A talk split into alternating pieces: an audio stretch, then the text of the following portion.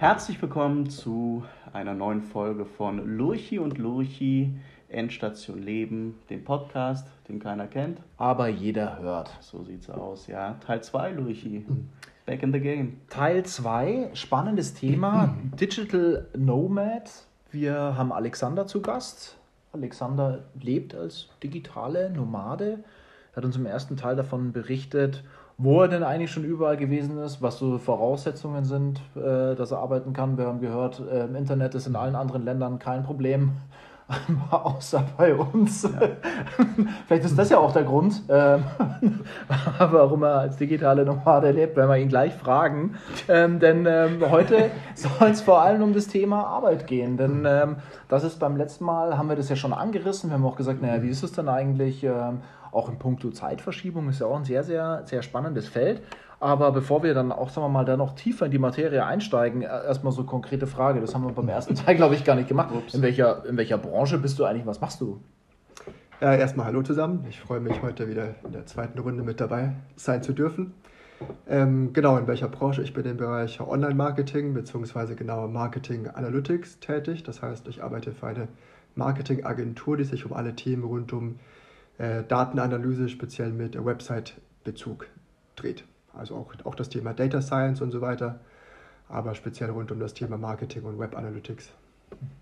Spannend. Würdest du sagen, das ist so ein prädestinierter Job für jemanden oder Personen, die diesen Lebensstil gerne einschlagen wollen? Äh, es ist im Prinzip prädestiniert, weil man eben nur seinen Laptop dann dazu braucht. Genau. Also sicherlich nicht der einzige Job, für den man nur den Laptop braucht, aber Marketing ist sicherlich ein sehr, sehr gutes Feld diesbezüglich. Also wenn ihr jetzt vorhaben solltet, äh, ebenfalls digitaler Nomade äh, mhm.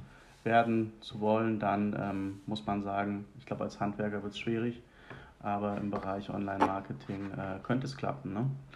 Als Handwerker wird es wahrscheinlich schwierig, aber nicht ausgeschlossen, weil man sich zum Beispiel als Handwerker überlegen könnte, dass man anderen etwas lernt oder etwas beibringt zum Beispiel. Also bei vielen Jobs gäbe es auch eine Möglichkeit, diesen Job indirekt zumindest online auszuführen. Aber sicherlich ist ein Bürojob, für den man normalerweise nur den Laptop braucht, so das einfachste, mit dem man starten kann. Also, durch das gehört, man muss was können. Das ah, heißt, wird nichts für wird mich. Nichts. Okay. Bin ich raus. Ja. Muss anderen Leuten was beibringen. Du hast uns in Teil 1 schon ein bisschen was von deinem Arbeitsalltag auch erzählt, ähm, wie sich das so strukturiert bei dir. Was ich jetzt mitgenommen habe, ist, dass er eigentlich gar nicht so viel anders äh, aussieht als hier dein deutscher Arbeitsalltag sozusagen, halt auch von den Abläufen. Und ähm, du hast uns auch ein bisschen abgeholt und äh, erzählt, ähm, welche Voraussetzungen praktisch gegeben sein müssen ähm, bei dir, dass du ja arbeiten kannst. Vielleicht kannst du das noch ein bisschen vertiefen oder einfach noch die Zuhörern so eine Zusammenfassung geben halt auch. Mhm, genau.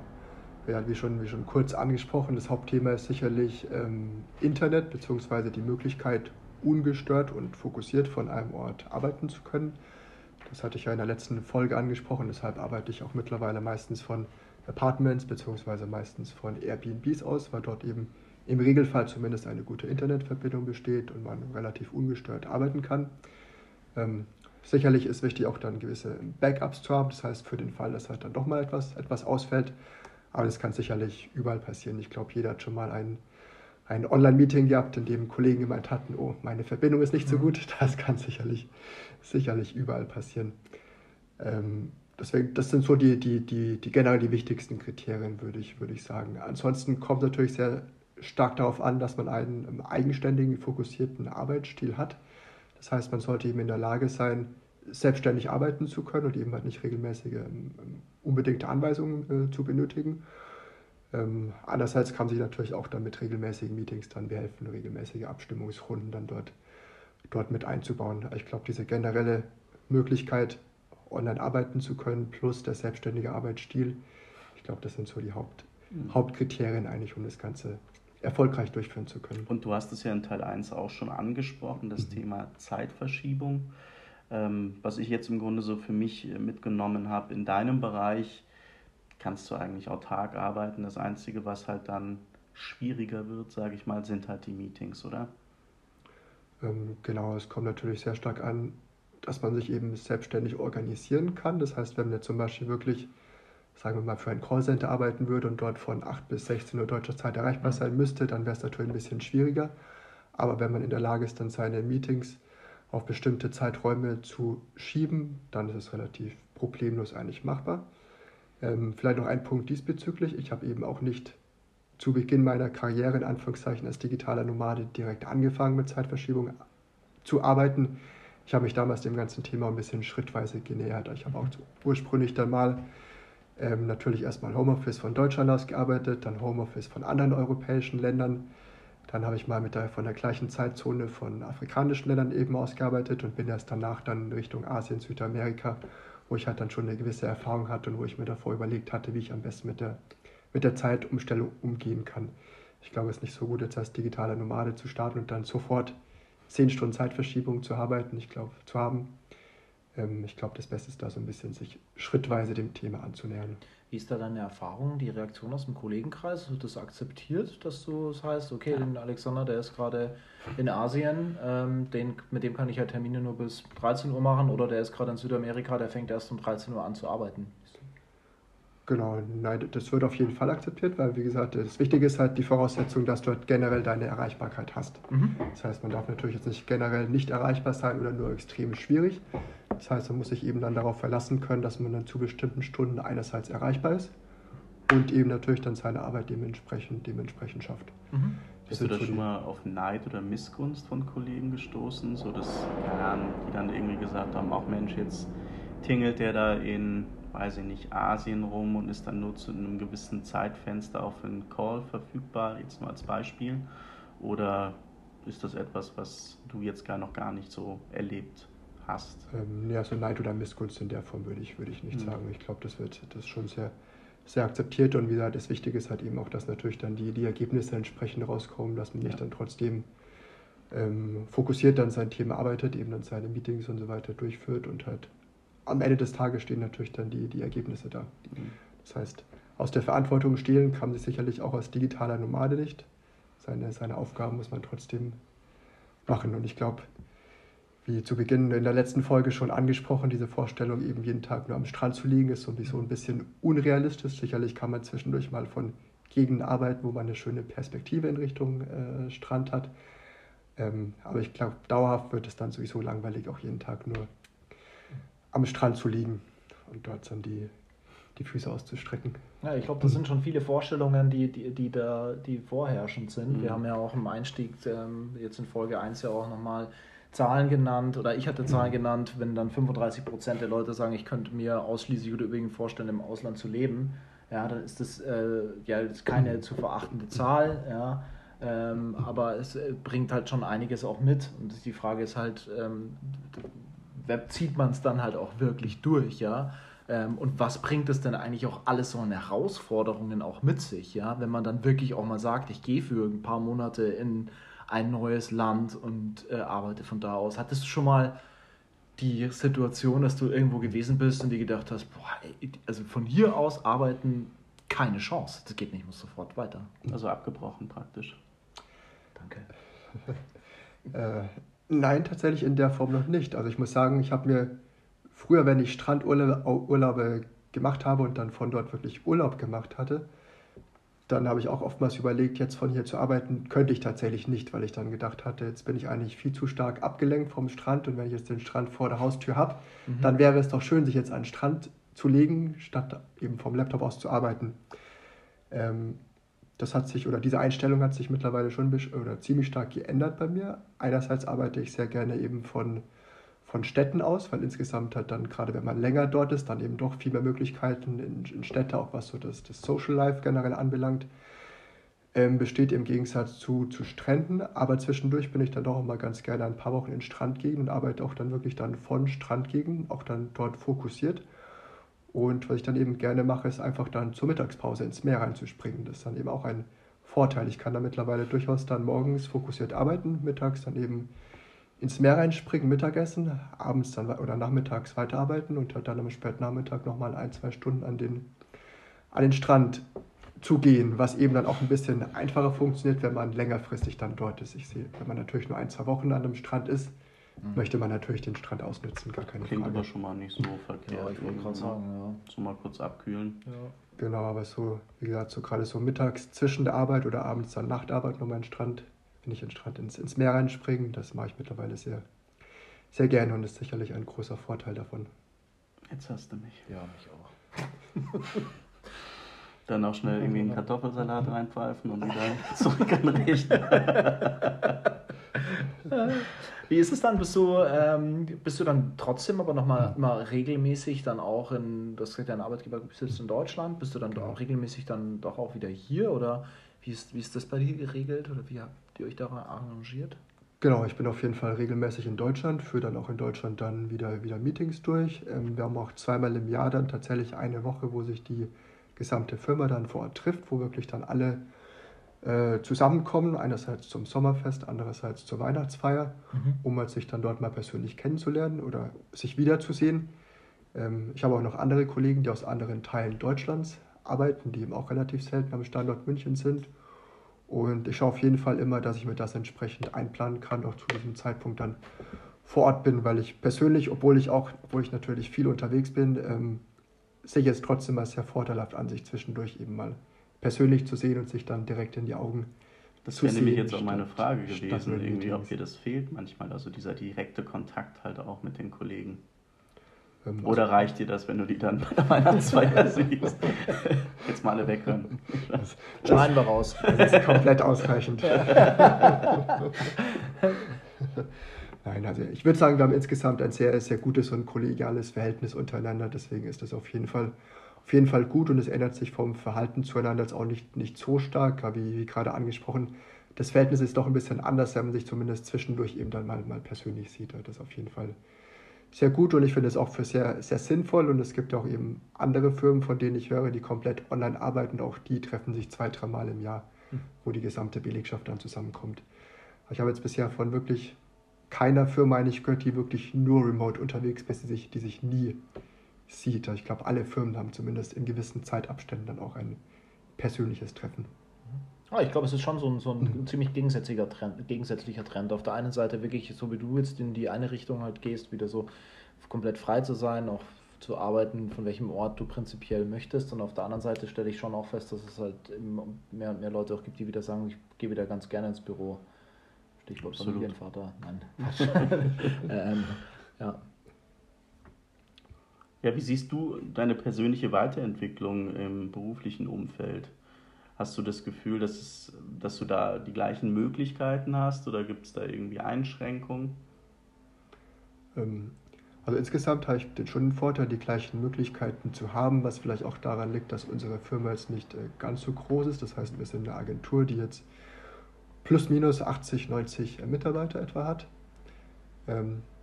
Ich glaube, dass es in Großunternehmen vielleicht ein bisschen schwieriger ist, wo doch ein bisschen eine stärkere Präsenzkultur Ja. da ist, gerade im Hinblick auf ähm, Beförderungen und so weiter. Das kann ich jetzt ein bisschen schwierig beurteilen, wie dort die, die Möglichkeiten wären, wenn man von dort auch im Remote, Remote arbeiten kann.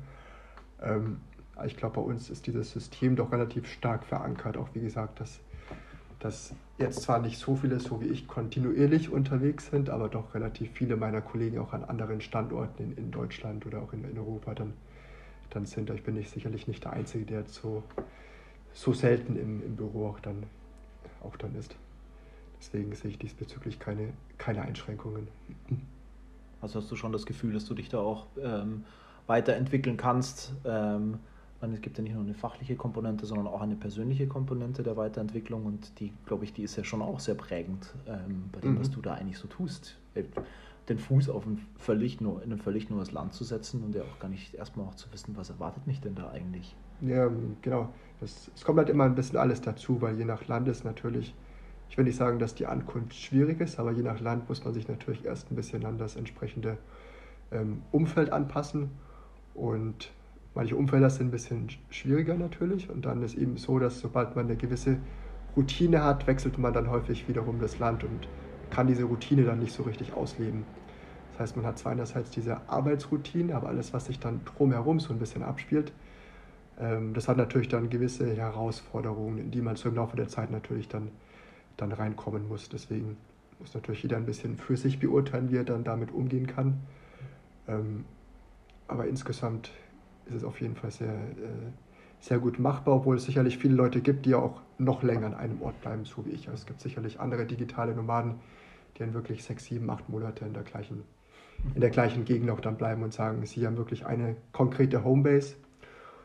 Und ich bin da sicherlich ein bisschen schneller unterwegs. Allerdings kenne ich auch andere, die wirklich noch schneller unterwegs sind, die wirklich alle zwei, drei Orte, äh, zwei, drei Tage unterwegs sind. Oh und dann zum nächsten Ort dann weiterziehen. Das muss ja auch irgendwie alles schaffen, oder? Also neben, genau, dem, neben der normalen Arbeit im Grunde noch diesen Reisestress in Anführungszeichen, mhm. weil es ja auch etwas, was geplant werden muss. Genau, das wäre jetzt auch ein bisschen zu schnell für mich. Alle, alle zwei bis drei Tage würde ich jetzt auch nicht die, die Gegend wechseln wollen. Sicherlich nicht das Land, aber selbst im Land alle zwei bis drei Tage zu, umzuziehen, hat natürlich auch ein bisschen seine, seine Herausforderungen muss ja eben auch Sachen wie, wie Flüge dann mit berücksichtigen, mhm. wo der ganze Check-in-Vorgang und so weiter natürlich ein gewisser Aufwand ist. Ähm, deswegen, ich glaube, ich bin so ein bisschen in der Mitte. Ich bleibe nicht extrem lang in einer Gegend, aber auch nicht zu kurz. Deswegen würde ich mich schon als, als Slow Traveler bezeichnen. Aber es hält sich dann so ein bisschen die Waage. Wie definierst du die Zeiträume, wie lange du an einem Ort bleibst? Hm.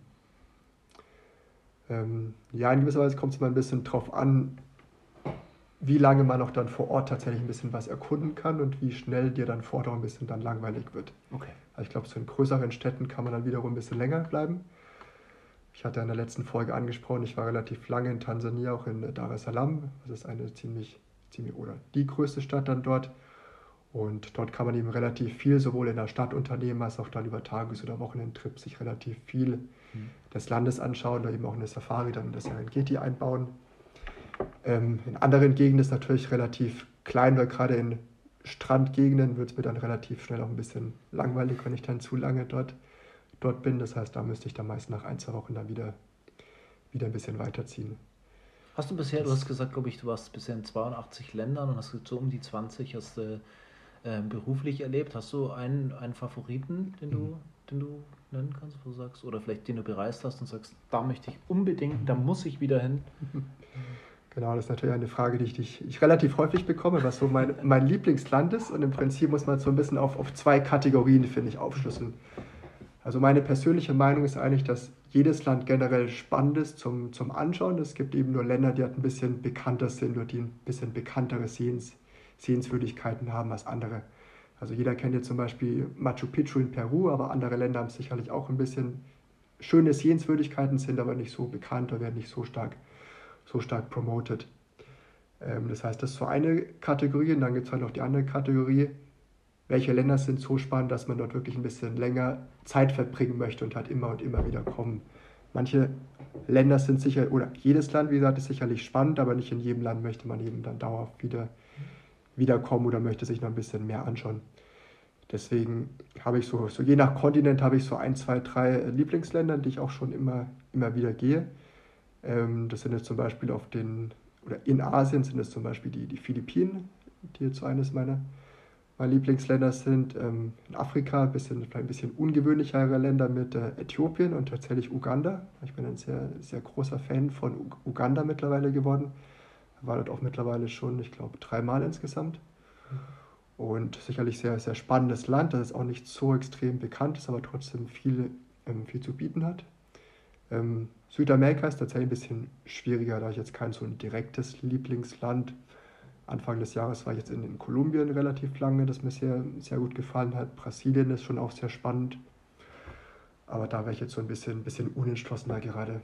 Aber wie gesagt, ich, ich verteile es immer so ein bisschen nach, nach Kontinent. Diese okay, und wenn du jetzt gerade, hast du ja Philippinen genannt, Uganda, warum? Also was geben dir diese Länder? Das ist natürlich jetzt eine sehr persönliche Frage auch, mhm. aber warum gerade die? wenn du so viele Länder gesehen hast, was, was machen die für dich besonders? Ähm, genau, also einerseits komme ich jetzt eben natürlich aus einem Land wie Deutschland, was relativ viele, viele, ich sag mal, überspitzt Regeln, Gesetze und so weiter hat, was natürlich dann andere Länder ein bisschen spannender macht, die Sachen ein bisschen lockerer sehen, sagen wir es mal so. Das heißt, der allgemeine Lifestyle wird dann ein bisschen, ein bisschen lockerer gesehen. Wir brechen jetzt hier dann lieber ab. Ne? Spaß. kein, kein Platz für Systemkritik hier. Das wissen. ja, genau, genau. Und äh, genau, äh, Werbung wie immer auf unserer telegram Nee, mach mich weiter, ich habe mich unterbrochen. Genau, wie gesagt, es geht auch ein bisschen eher um, um kulturelle Differenzen, weniger als um, um eine allgemeine, allgemeine Systemkritik natürlich. Aber so, so ein Land wie, wie Philippinen zum Beispiel, was eben so die allgemeinen Leute, die dort leben, alles extrem, extrem locker sehen. Philippinen ist ein Land, das extrem viele Inseln hat, wo man sehr viele Küsten, Strände sehen kann. Auch mit Manila tatsächlich eine sehr spannende Großstadt hat, die ein bisschen meiner Meinung nach underrated im Gegensatz zu Bangkok zum Beispiel ist in, in Asien. Ähm, genau, aber da sind dann tatsächlich wirklich so ein bisschen das Wichtigste, die, die Leute, die man auch dann, dann vor Ort kennenlernt. Deswegen mache ich zum Beispiel die, die Philippinen sehr gerne. Ähm, bezüglich Uganda, was wahrscheinlich relativ wenige so als Land auch als, als Reiseziel ähm, tatsächlich im, im Kopf haben. Ich mag Uganda sehr gerne, weil es so einen gewissen Coolness-Faktor hat. Das heißt, Uganda ist tatsächlich ein ziemlich cooles Land, um es sozusagen zu, ähm, zu reisen, ist tatsächlich bekannt geworden durch das äh, Gorilla-Tracking. Das mhm. heißt, Uganda ist eines der wenigen Länder, wo man noch Gorillas in freier Wildbahn sehen, äh, sehen kann. Und ich persönlich bin ein großer Fan von äh, Kampala, der, der größten Stadt Ugandas. Ähm, nicht zuletzt, weil dort der, der, der Lifestyle sehr angenehm hat. Uganda oder Kampala ein sehr, sehr großes äh, Nachtleben einerseits, hat extrem viele gute Restaurants auch, wo man tatsächlich sehr gut essen kann, auch im Gegensatz zu anderen äh, Gegenden in Nordafrika.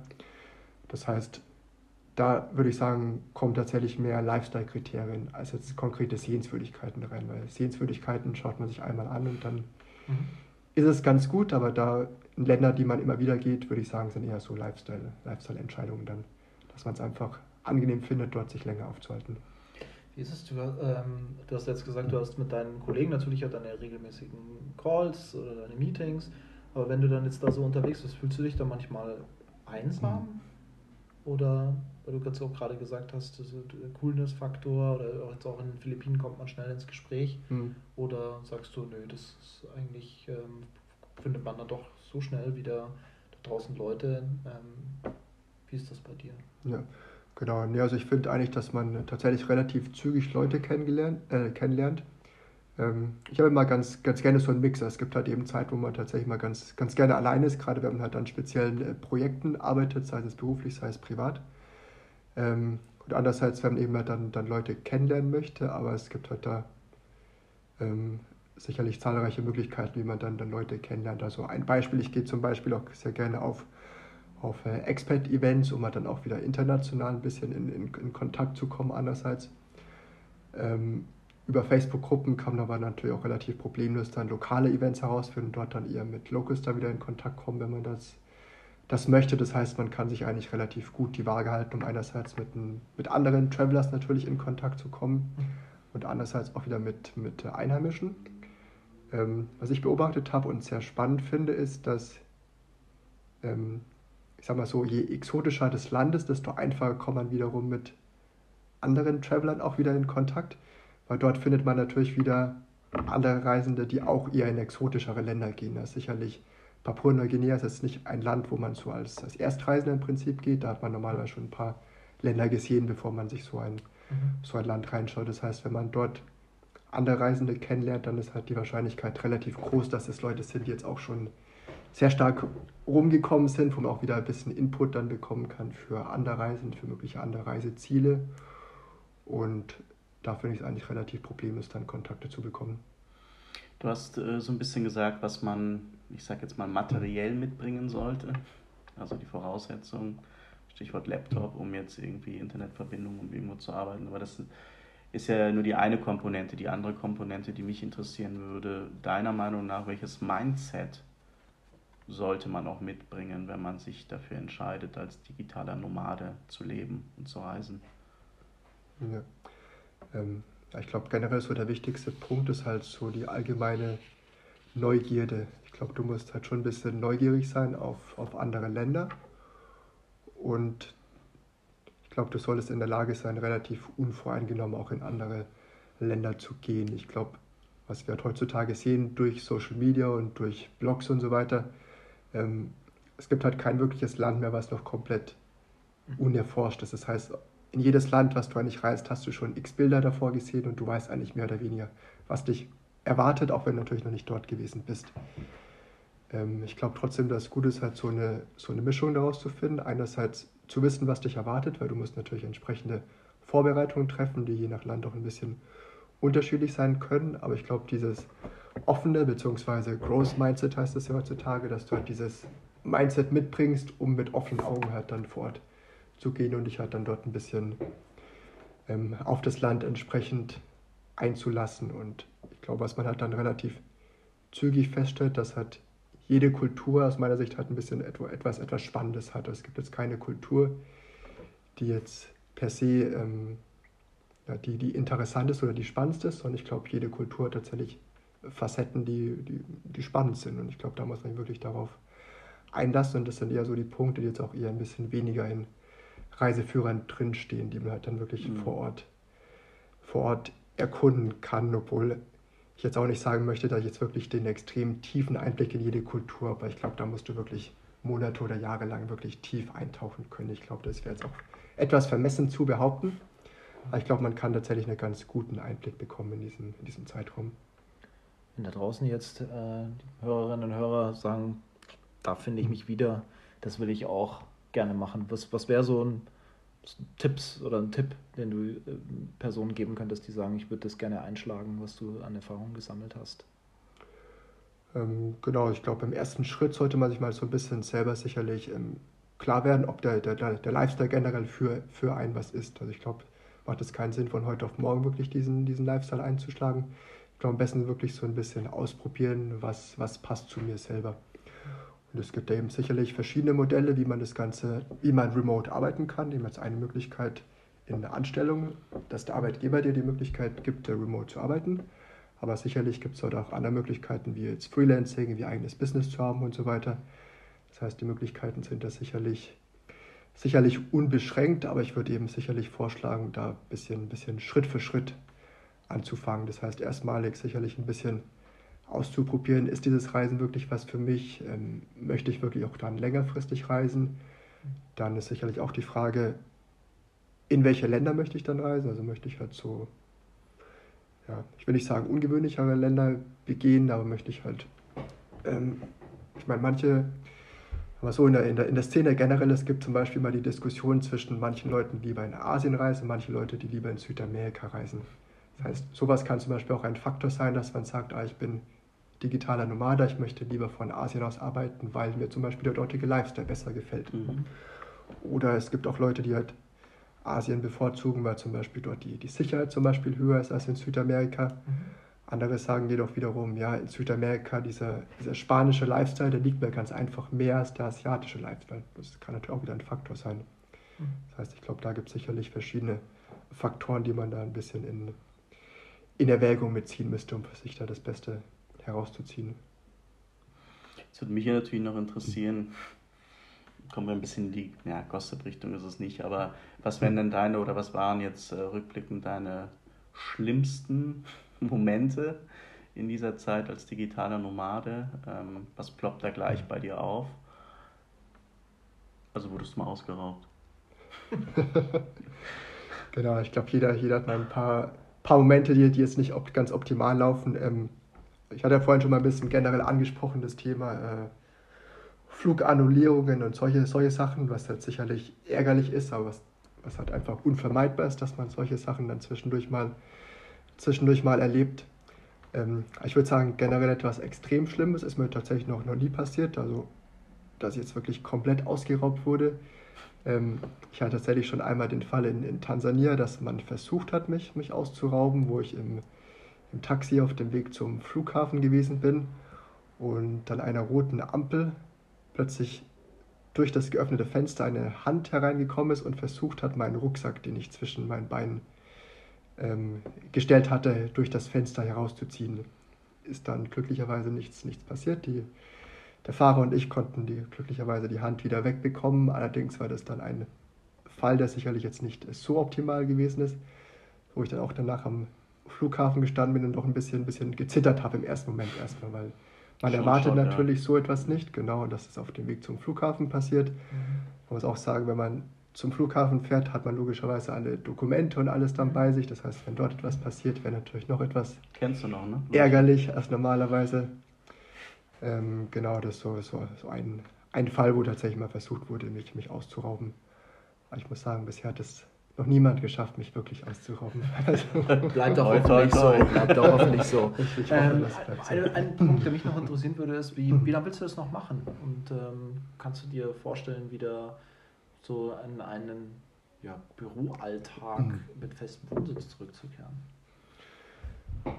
Ähm, also eine feste Antwort kann ich darauf jetzt eher gerade nicht geben. Also im Moment bin ich jetzt erstmal sehr froh, dass ich das ermöglicht habe, überhaupt das, diesen, diesen Lebensstil so, so zu machen.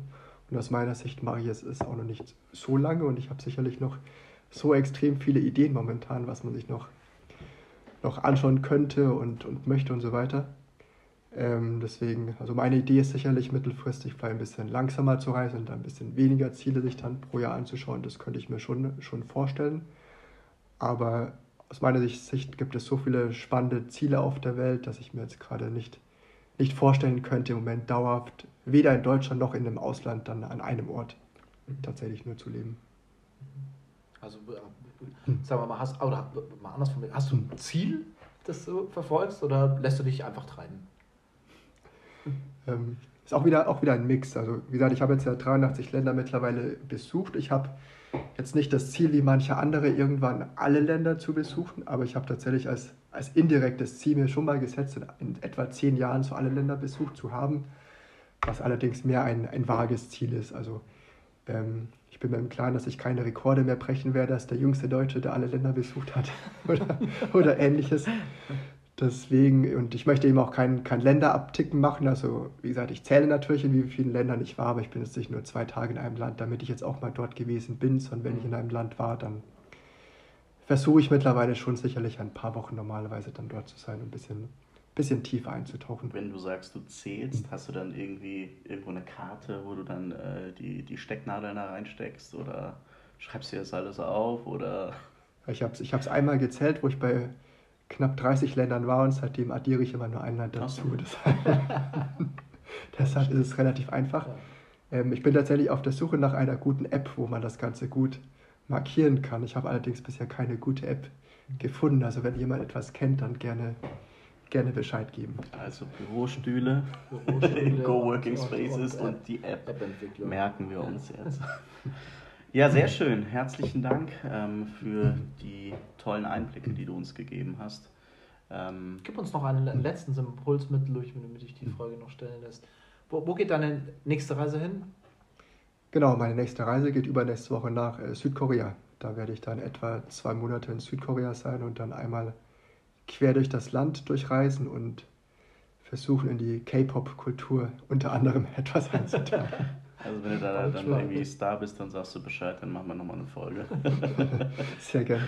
Ja, vielen, vielen Dank für diese, ja. wie ich finde, wirklich Super. sehr, sehr spannenden Einblick und ähm, war toll, dass du uns da auch mitgenommen hast auf diese Reise ähm, in verschiedenste Länder dieses, dieses Erdballs sehr, sehr spannend und auch diesen Einblick in, ja, ich glaube, jeder hat schon mal über digitale Nomaden gehört. Jetzt, wir, haben, wir hatten die Ehre, eine kennenlernen zu dürfen und mal mit dir zu sprechen und sagen vielen, vielen Dank, dass du dir die Zeit Absolut. genommen hast. Ja, War sehr, danke. sehr spannend und danke ja. euch, danke für die Einladung. Und natürlich noch alles Gute weiterhin auf Reise. Genau, so sieht's aus und wir hören uns demnächst mit einem neuen Gast und einem neuen spannenden Thema. In diesem Sinne. Macht's gut.